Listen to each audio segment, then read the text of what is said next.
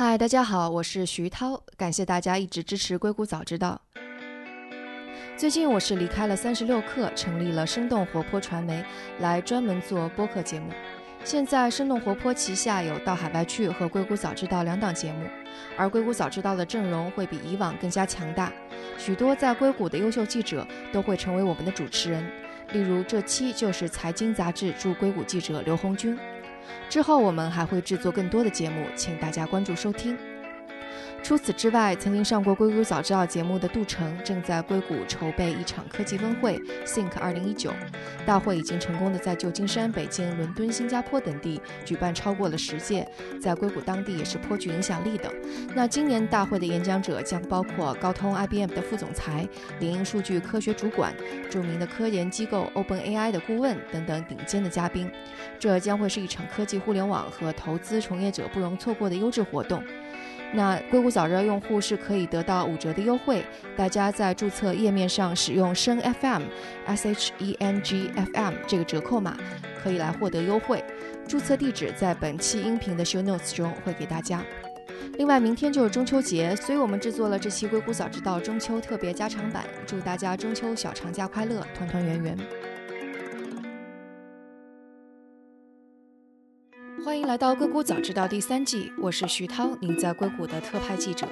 这个世界因科技创新而巨变，那就请和我一起在最前线观察科技创新所带来的变化、影响与机遇。Hello，大家好，欢迎收听这一期的硅谷早知道，我是主持人红军，我是财经杂志与公众号晚点 Late Post 的驻美记者。那这期呢，我们邀请到的嘉宾是 Vincent 吴，Vincent 你好，你好。呃，非常欢迎你来给我们当嘉宾。然后就是，其实我知道你是在美国媒体圈儿，呃，做的就是非常好的，然后也是少有的华人能真正做到美国主流媒体的高管的。然后 Vincent，我给大家简单介绍一下，他现在是呃 Newsbreak 的首席运营官，然后呃之前在 Huffington Post 呃以及雅虎新闻都担任过管理的岗位。呃，那今天其实我觉得挺有趣的，就是你其实主主要还是偏向于做渠道的，对不对？现在啊，可以这么说吧。我们做，我现在这个 Newsbreak 是一个新闻的聚合平台。是，不然你先简单给大家介绍一下你的经历啊。我是以前是在国内是读的呃工程，其实是我在广州的中山大学啊读的本科。毕业之后，我倒是误打误撞了去了这个做咨询顾问，就是做了五六年的咨询顾问。我是在啊零九年过来的美国。啊，读的 MBA，读的呃工商管理硕士啊，在那个达特茅斯啊毕业，就是二零幺二年毕业。其实呢，之前的经历都是啊比较一般的，就是正常的这种啊管理啊，或者是商业的经历，对吧？有工程背景，也有点这个误打误撞的这个进入了媒体这个行业。应该说，我的第一份媒体的工作是在 AOL。就是以比较也比较老的公司，美国在线了。这个是以前是很大公司，现在就比较小了。真正我说步入这个美国的这个媒体圈子呢，是在后来的，因为当时 AOL 在我加入之前不久收购了这个赫芬顿邮报 （Huffington Post），刚好碰上那几年这个媒体这个特别新媒体啊，这个在数据透过在 digital 的这个各种的 data 或者是 analytics 上的应用非常广泛，所以呢，我是抓住了这个机会，从一步步的从 head of analytics，然后一直上去啊，最在在两。年的时间之内，就是我就被提拔成这个呃 Huffington Post 的呃首席运营官，就是因为用 data 啊，当时创始人这个 Ariana Huffington 赫芬顿夫人直接招的我啊，然后也应该说在那个四五年里面，帮赫芬顿邮报啊进行了一系列的很重大的变革，就是怎么样去这个呃 storytelling，比如新闻的新闻的采编，包括发布，包括渠道。一系列的事情啊，应该说啊，某种意义上他们说我救了公司吧，在那个时候，所以我就在那个时候进入了媒体比较核心的这个圈子。也就是说，呃，当然我就正像你所说，也是很少的华人，这个中国长大的华人去做美国的媒体。反正啊、也挺有趣的，就是做了之后也是啊、发做了很多，当然我也没有太多畏惧，就是所谓的文化 difference 啊，各种的 culture 的 shock，我也也一一克服了啊。然后后来就是、呃、后期一点就是啊、因为我们赫芬顿邮报的母公司被那个美国的运营商给 Verizon 给收购了，我也就顺理成章的把。就是把，因为跟相当于跟雅虎也进行了合并，所以我就因为我一直在运营新闻嘛，所以我就后来就把雅虎新闻有两年的时间我在管理雅虎新闻的整个的呃运营，运营是哪一块啊？就是除了内容，就是一般对美国的媒体，一般你可以认为它的整个管理架构就是说。啊、基本上一分为二，一分或有时候一分为三吧。就一分为二，就是说，呃，编辑或者内容这一边，一般会有个主编、总编来负责，然后运营就会有另外一个同呃人来负责，就是另外那个人，就是跟总编相爱相杀的那个人，对吧？啊，对。那有时候会分散，就是可能有些公司它会有一个专门的 CTO。管这个技术方面的事情，那我们那个时候的 CTO 是没有的，因为我们是啊、统一的呃平台嘛，所以就是我跟总编作为一种啊啊、partner 就去管理整个公司，这样大概是这这样一个经历。然后最近就是一最近一年我啊、因为在美国媒体呃干了一些年之后，我觉得 Newsbreak 也是一个很有前途的，也是一个华人主要由华人来运营的一个新媒体的平台，所以我是在最近啊。过到来这个硅谷这边加入了 Newsbreak。所以之前都是在纽约。对，我是半个 New Yorker，我是半个纽，我家还在我的我的房子还在纽约。对 OK，其实纽约其实是美国的一个媒体中心，有一点点像中国的北京一样。对，没错没错，就基本上就是哪怕我现在搬过来了，也是基本上每几周就要回去一趟，因为所有的我的媒体的合作伙伴。所有的这个行业的变动啊，行业的协会啊，各种的活动啊，圈子都在那边为主。这边就是也不是没有，这边硅谷是更多是科技嘛，就是说这个平台方面人才在这边多一些。呃，就是说到 Huffington Post，我记得就是在呃互联网崛起的时候，这家媒体特别特别的火热。谢谢谢谢。对，然后就是它的流量当时还超过了像美国的一些很主流的媒体，比如说 CNN 啊、纽约时报、BBC、卫报这些。然后就是你可不可以就是从你当时的这个运营的角度给大家解读一下，就是这家媒体它到底是怎么崛起的？它为什么可以把流量做到那么大？对对，这个也是当时我抓住这个获得这个机会之后，我非常没有考虑就加入这个公司的原因，因为的确当时有很多的人都很 surprise 这个赫芬顿邮报从一个，现在赫芬顿邮报实际上是从一个 blogger 就是一个博客起家的，就二零零五年成立，但前期主要是一种博客，包括赫芬顿夫人她。利用他个人的一些网络来招揽一些很很重量的博客，然后慢慢的积聚起流量。当时一个，我觉得你说有 secret source 倒说不上，但是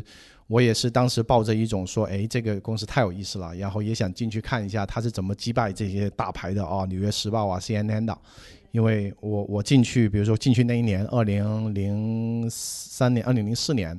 啊，当时赫芬顿邮报的在 ComScore 上已经是一百四十多个 million 的 UV，当时 CNN 都没到一百。啊，我觉得有几个，就简单来说，我觉得有几个比较有意思的地方。第一个就是现在回顾起来，为什么特别那几年做的那么红火呢？一个是赫芬顿邮报这种模式啊，这种新媒体啊，它的一个很很很跟传统媒体很不一样的地方，就是它的整个公司非常灵活。就是公司它不会像传统媒体一样，哎，啊、有固定的部门，有也有部门，但是它每个团队就内部其实管理非常的扁平化，非常扁平，而且变用用用一种行话就是转身非常快。怎么说呢？比如说《赫芬顿邮报》起步是博客，但是比如说在两年过了两三年之后，他就很快的，包括赫芬顿复原的一些准确的决策，他就比如说，哎，我们觉得博客还不够，我们必须得发展自有的编辑或者我们自己的声音，我们自己的这个报道。包括我们一些 opinion，然后他就很快的组，在一年时间组建起一个非常强悍的这个编辑的团队。这个是在哪一年啊？这个应该是很早期，这个幺零年、幺幺年的时候。呃，所以对它其实是就是顺应了，就是每个人都能写博客，然后先招了一批怎么说呢，公民记者，对 或者人人都是对写手，然后再组建一个专业的编辑团队。这对编编辑团队也是在当时招人的时候也是非常的不拘一格，就是这么你可以看到《赫芬顿邮报》的一些高级的编辑或者说编辑的头都非常年轻，并不是说一定要有很几十年的或者一定要在《纽约时报》《华盛顿日报》工作过的人。招的非常，只要就是这个人这个编辑的这种声音或者他报道的这个水平在，而且是很多时候是走这种不走寻常路的报道的这种风格，就是说要要就我们经常说的就是 Huffington Post is not about reporting a fact。It's about opinion and the reaction to the fact，就说是其实更多是观点的观点与角度，对，就是对一当然也做 coverage，但是是非常的，应该是最少数最早的一批媒体是专注在这个观点与角度，而且是这个呃呃这个大家的反应，就是就是说整个圈子对某一个事件的新闻事件的反应，这是一点。但是回到刚才的问题，就是说一个很突出的特点，赫芬顿邮报在内部运营的时候，它能够非常快的顺应时代的潮流，比如说啊、一开始是 blogger，后来是一些主力的编辑，但是很快他们发现这个流量很快在二零大概是二零幺幺年的幺二年的时候，SEO 就是搜索引擎优化成为一个非常热门的 topic，而且也大量的 drive 了很多很多的 traffic。那个时候他就很很容易，就是赫芬顿邮报是转身非常快的，然后内部马上顺应这个潮流去调整、去招人，或者说把一些原来的编辑变成一些 SEO 的专呃这个就是根据编辑跟 SEO 的结合，对吧？所以在很快的时间内，它的 SEO 的 traffic 成为它主力的这个 traffic，而且远远抛离其他对手。啊、这是这是非常难的，而且在比如说下一步就是可能就他其实是有一个团队专门在专注这个做 SEO 的，当时嗯、它的、他的特点就是不一定是专一个团队，他是整个公司。大家如果这段时间，这这我们判断接下来两年 SEO 是一个很重点的东西，那比如说我们在一个标题中，然后就会就是在取标题的时候会考虑搜索引擎怎么搜索到，会非常然后在标题中要突出一个事件的关键词，对。搜索的高频词，对。就是可能每一个编辑记者在写稿搜索的时候，就是都要想到搜索的时候是怎么样。甚至我们招这些嗯编辑的时候，一个 criteria 就是这个人有没有一些基本的 SEO 的 sense，就是懂不懂一些 SEO 基本的。包括后来，比如说我们招记者，到后来比如说啊、呃社交媒体兴起了，二零幺三、二零幺四年，Facebook 成为非常巨量的这个 distribution platform 的时候，这个时候招聘的整个人员的安排或者招聘的策略就改得很快。然后这个时候我们会，那个时候就我刚进去一段时间嘛，就很明显感觉到我们整个团队都是围绕着社交平台来走的。就是围绕着，基本上那个时候 Facebook 主要是 Face，因为 Facebook 量非常巨大，那个时候 Facebook 已经起来了，所以就是说这个转身，我觉得如果现在回顾来说啊、是非常难得的，就是在很短，因为这么大的公司嘛，也也能够在很短时间内由自上而下的，或者说也不是自上而下，有时候就是上下一起啊、跟着公司快速的调整这个运营的模式，然后人员，然后包括我个人印象很深的就是一些资深的编辑，可能原来原来没有做过 SEO，也没有做过。啊、也不懂得太多的社交媒体，他们，但他们非常 open，也非常愿意去，比如说我们这种，像我这种可能相对比较理解一些他们的数据是怎么玩的，他们会非常虚心的跟我们一起来研究我们的社交的当时社交在 Facebook 上的 distribution strategy 是什么，我们的内容要怎么样改变，我们的 video 要怎么样来来制作，它是会根据比如说社交社交媒体上的热点话题，看我们要做哪些选题，还是说看我们要怎么写文章，怎么找都角有都有？选题啊、呃包括选题当然会有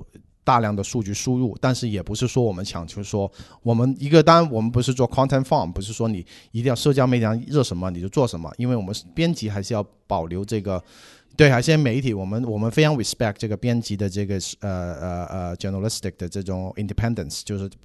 但是我们他们的编辑也很乐于去获得我们从我们运营上获得各种的数据输入，更重要的应该是说这个整个 storytelling 的这种侧重点，或者说随着受众的这种呃不停的口味的变化，一个例子就是说现在已经已经非常啊、呃应该说有点泛滥了，就是以前就 listicle，就是 listicle 这种的 storytelling 方式，实际上是 Huffington Post 首创的，就是我们发现。当时也是我经验很深的，跟编辑们一起去研究，哎，现在其实信息爆炸的情况下，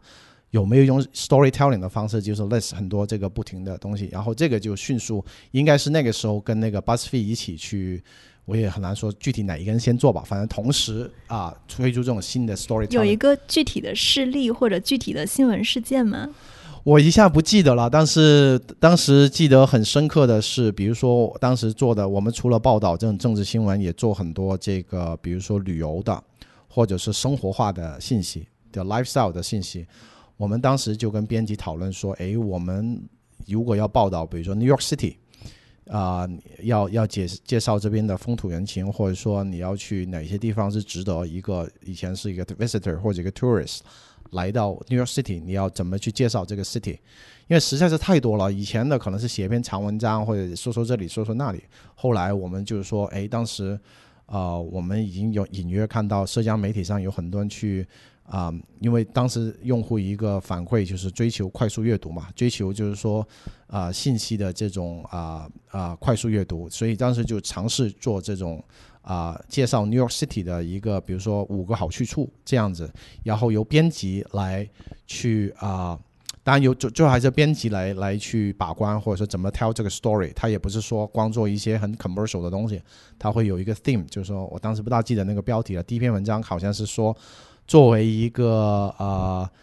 啊，我记得当时因为我们很强调 diversity 嘛，就是说作为一个 diversity diversity，比如说是一个呃不同种族的，或者不同这个性取向的，或者是不同种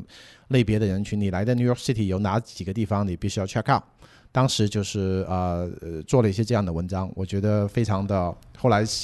啊、效果证明非常非常好。是，就是这这类文章，呃，它是比较那种怎么说呢？就是读者一看就知道你要写什么，对对然后然后又非常的人性化。对对对，对所以简单来说就是有各种，这个只是一个例子啦。当时这个就是这个比较生活化了，包括在一些严肃的主题上，我们也啊、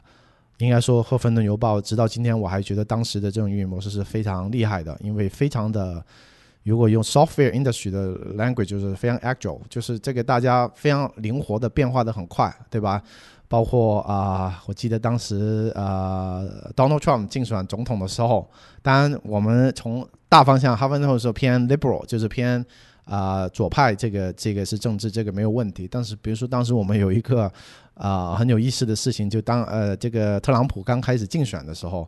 我们有一天就是觉得，哎，这个呃，这位总统候选人，这个这么多奇奇怪怪的言论，我们直接把它 categorize 这个 entertainment，就是认为当时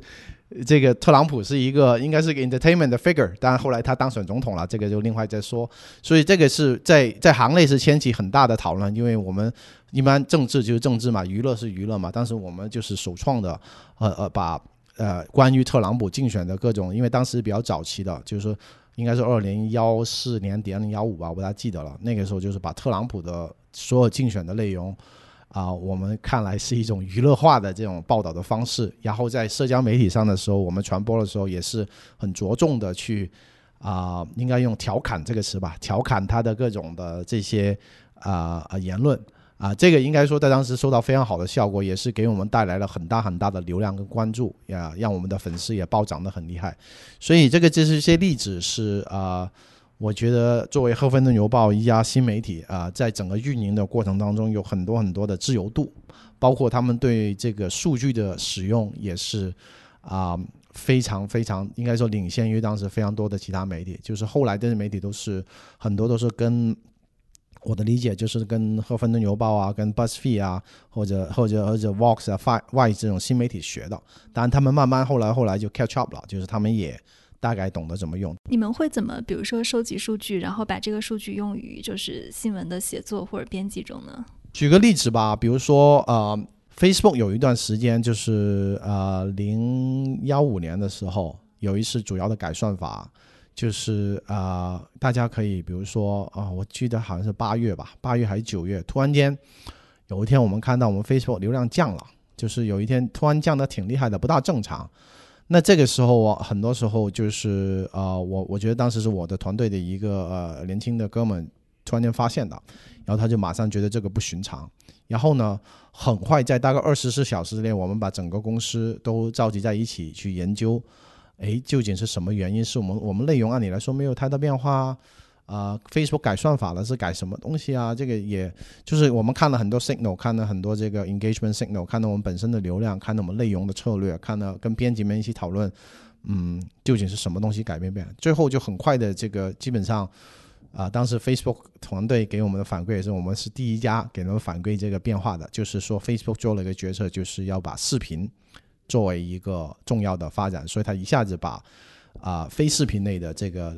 权重降权重降低了，就是视频降高了，呃，提高了。然后，所以我们马上在接下来一周，我们马上就调整我们的所有的呃，我们的就我们叫 audience development 的这个呃比重，就是说人员的调呃比重，比如说应该放多少人在视频，然后马上跟视频的制作团队去研究。啊、这个视频的这个，因为当时的确 Facebook 占我们整体的权重是挺大的，所以我们很重视这个渠道。这个是，当然我们总体判断视频也是一个发展方向，所以刚好就是利用这点外力，我们也想加大对视频的投入，然后就是，然后我们就马上的一在两一到两周之内就把整个视频的新的新的制作的这个流程或者说这个 strategy 就定下来了，甚至就是说，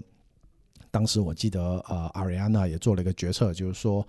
呃，甚至我觉得我们当时内部的视频的团队还生产的这个 production 的这个还不够，所以马上就会找外部的这个我们的视频的制作的 partner 去谈一些合作，马上把视频这个提到我们的最重要的日程。所以我们在很短的时间内啊、应该说这个很短是多久？就比如说从你发现 Facebook 改算一个月之内，一个月之内，我们把整个 operation 都改得挺厉害的。然后成果就是我们在大概不到五半年或者七，可能是半年多一点的时间内，把视频基本上从啊、很小的，大概是我记得几十个 million view 的，几十个 million video view 的一个月，在六应该是到二零幺五年年底到二零幺六年初的时候。啊、我们达到了一个 billion 的 video view 一个月，这个当时是非常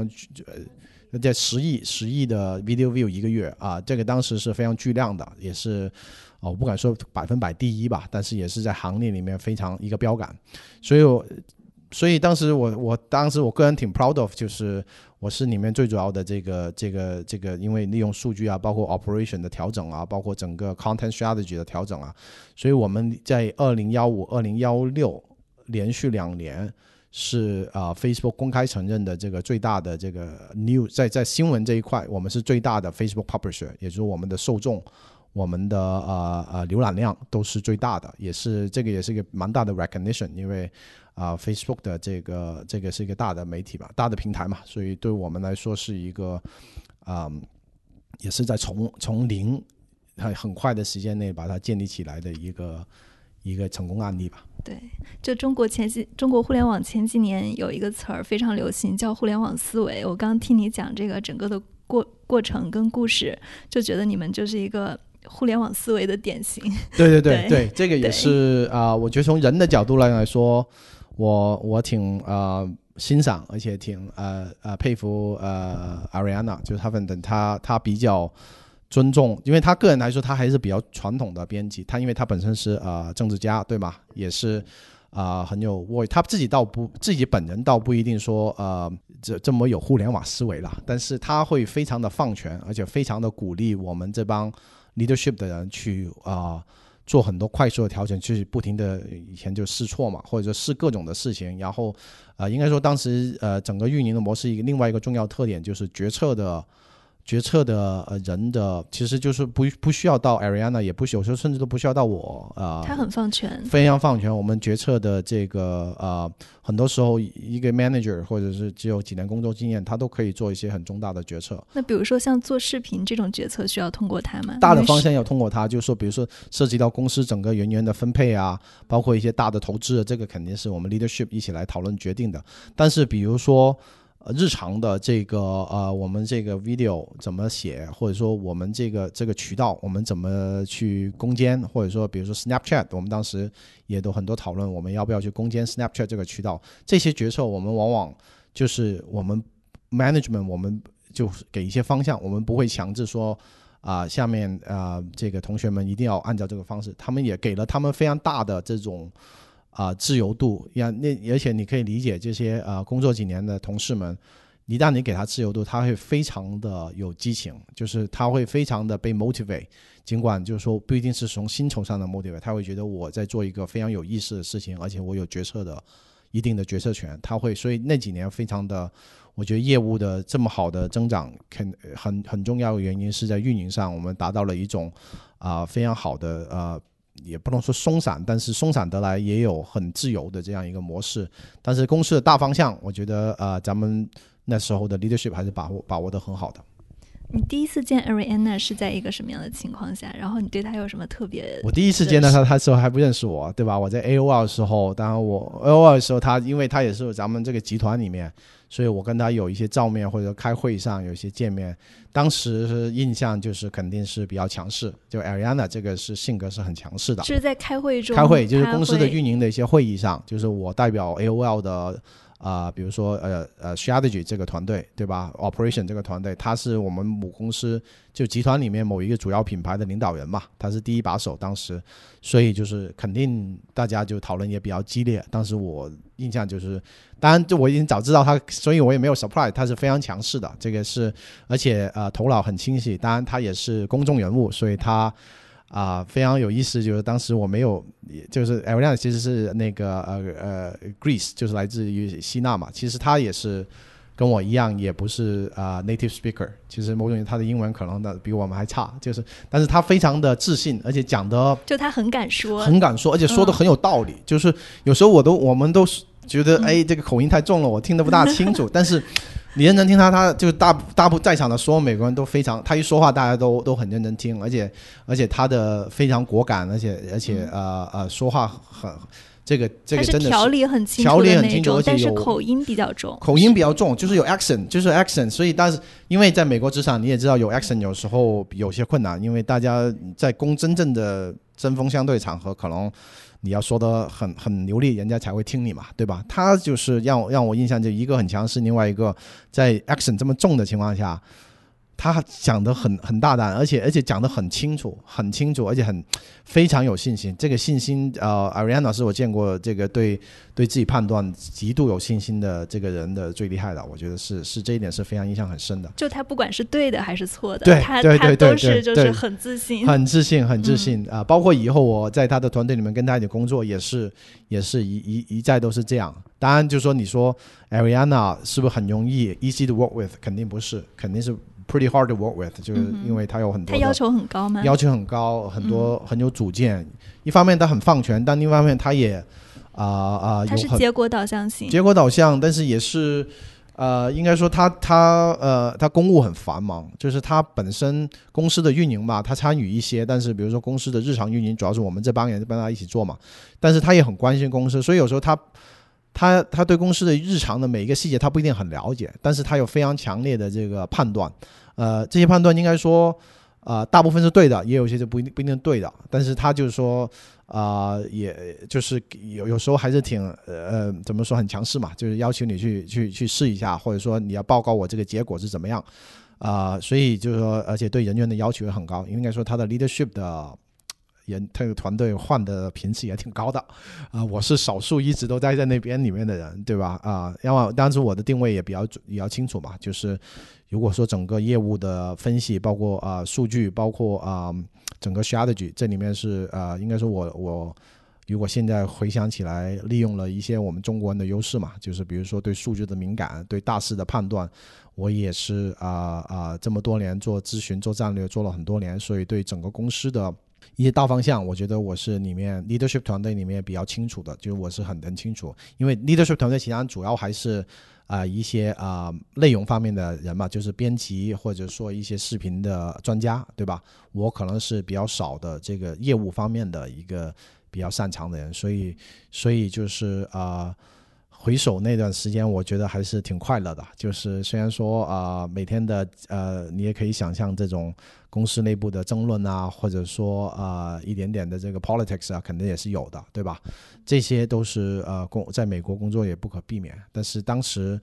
这个我现在回想起来，都认为那个是光荣岁月，这个光 glory days，这个最是一个高速的成长期，对高速成长期，而且非常的呃很有意思，很有意思，各种的 up and down，各种的变动啊，然后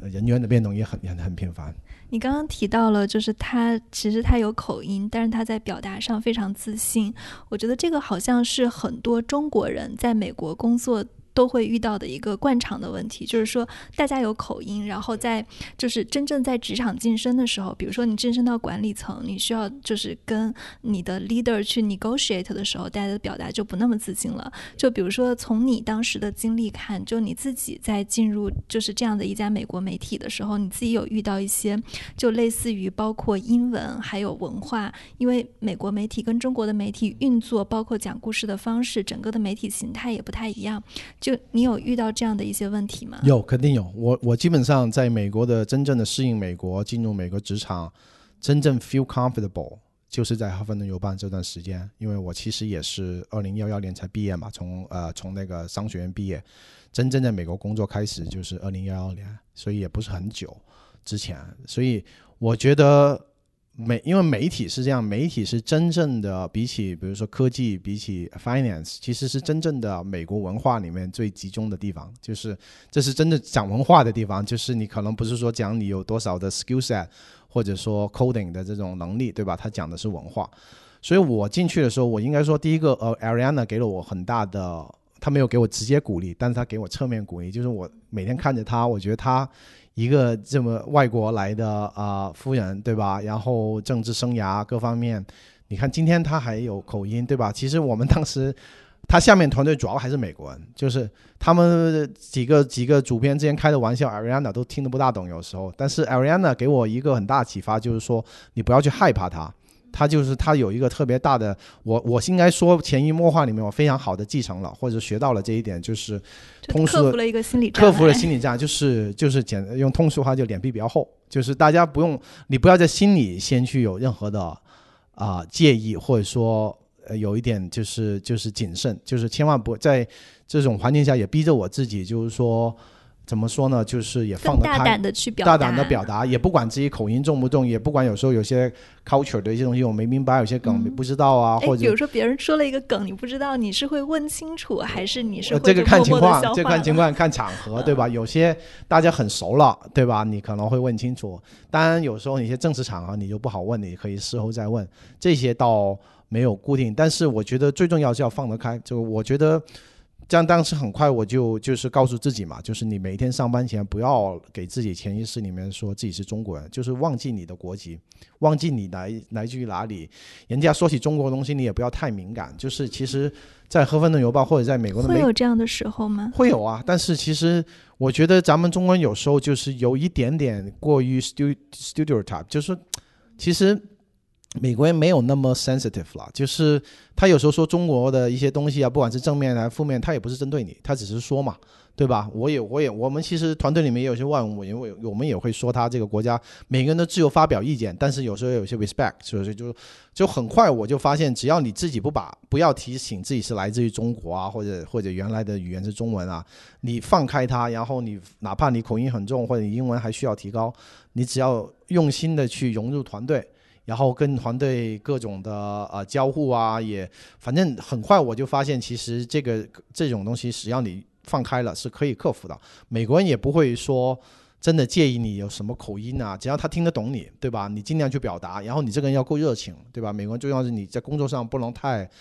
太冷冰冰，或者说哎只做自己分外事情，你就多就是要多交流多交流。其实这些人都是你朋友，其实说出来都是大家一起工作，你应该就是。就是多跟他们去去聊工作外的事情啊，一起吃饭啊什么。我觉得这个是啊，因为当然我当时这几那么几年是处在一个比较特殊的环境，就文媒体在媒体公司中，你不可能坐在一角然后不说话的，这个是必须得。就每个人都得对你要 survive，你你会参与选题会吗？会啊，我会参与选题会。当然我不能做决定，因为我也故意就是我这一点就是你要一定要尊重编辑们的。就是运营，其实就是运营跟编辑部的怎么说呢？是一个防火墙、隔离墙。肯定肯定就是他们也会邀请我去去参加选题会、找潮商晨会，但有时候太多了，我也去不了。就是但大的我会参加，我也会给一些意见，对吧？但是一定就是我觉得媒体工作一定要把握好这个运营跟啊啊，就是文内容那边的平衡。既然你那边有这么专家，或者说一帮。编辑都是资深的编辑，我很多时候给他们的输入也是说，在这个我们 distribution 上，就是说，哎，你这个选材之后，我们的 distribution strategy 是什么？我们的 partnership 的 strategy 是什么？包括 monetization 的 strategy 是什么？比如说，啊、举个例子吧，政治类的文章，当时特别过去几年肯定是最火的。那这个呃，然后他们就会讨论说选材，比如今天我们放多少人报道这个政治事件，然后有多少人报道一些生活化的或者说娱乐化的事件。那当这个编辑部有多少人啊？编辑部，美国编辑部有两三百人吧，两三百人，全球是全球有五百人，五六百人，有一段鼎盛的时候有六百多人。因为 Huffington Post 蛮蛮全球的，就是就是 global 就挺厉害的。呃，但是给他们的一个输入就是说，你要你们要考虑，就是说，除了你们编辑的这种啊、判断之外，你还要考虑，比如说政治类的文章，从变现的角度上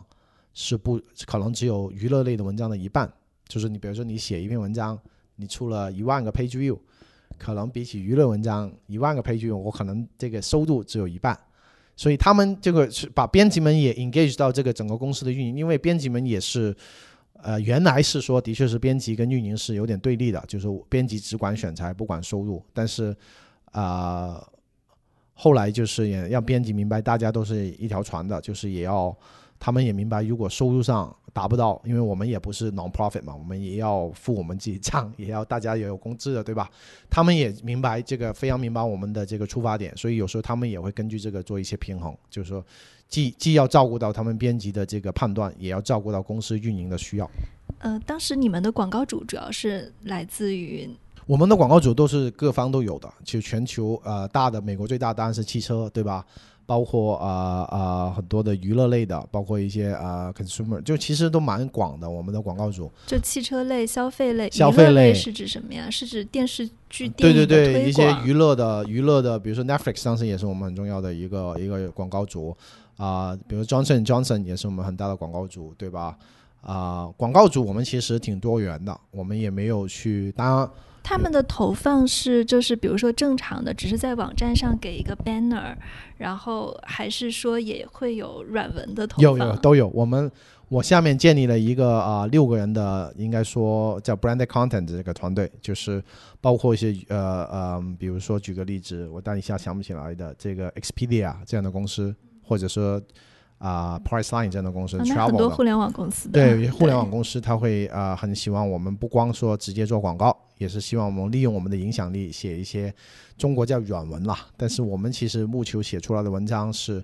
也没有那么，我们还是做到一个 balance，就是说既既给这个读者有价值，当然也照顾我们的这个呃广告主的利益，就是给他们一种，所以那些文章到最后都是呃啊，当然最大的是 Amazon 了，后来就是就是 affiliate program，就是说我们给他写一些呃商品的推荐，但是这些商品推荐都是爆款的推荐吗？嗯，不会，我们会结合我们的内容，结合我们的新闻报道内容，包括一些生活化的内容。其实《赫芬顿邮报》的，如果从流量上来说，生活化叫 lifestyle entertainment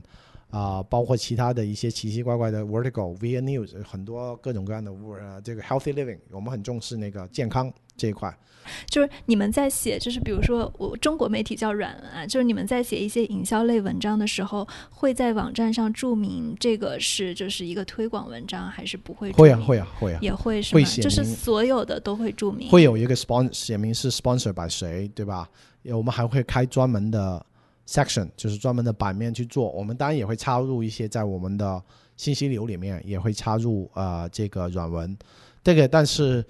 呃软文这个东西就是也是很有时候很难界定。这应该说过去几年行业经历了一些变动吧，就是大概软文这个东西，那他们叫 native advertising，对吧？呃，在二零幺三、二零幺四、二零幺五达到了顶峰。其实这几年美国这个是这个 revenue 其实有点回去了，因为啊、也是随着技术的发展，随着广告行业的发展呢，可能很多广告主觉得软文的啊、反正呃效果并没有他们原来想象的那么好，所以所以我们的收入的占比也是从曾经有一段我们的这个 native advertising 占到了百分之四十，哦，那很高。很高，但是就最近几年就回落了，最近就回落。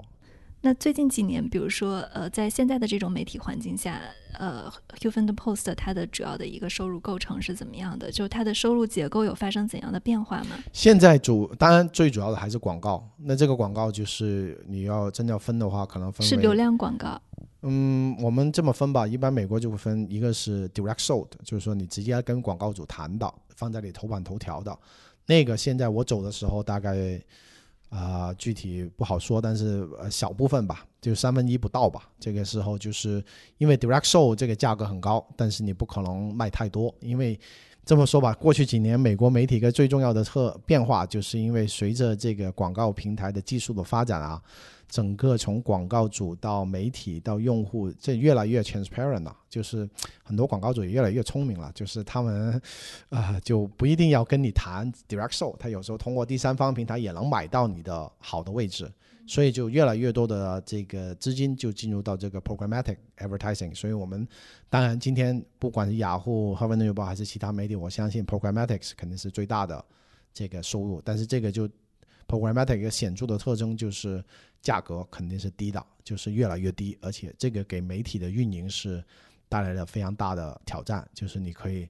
你你你能保持你的流量不变，或者甚至增加，但是如果你的价格在不停下滑的话，你始终你还是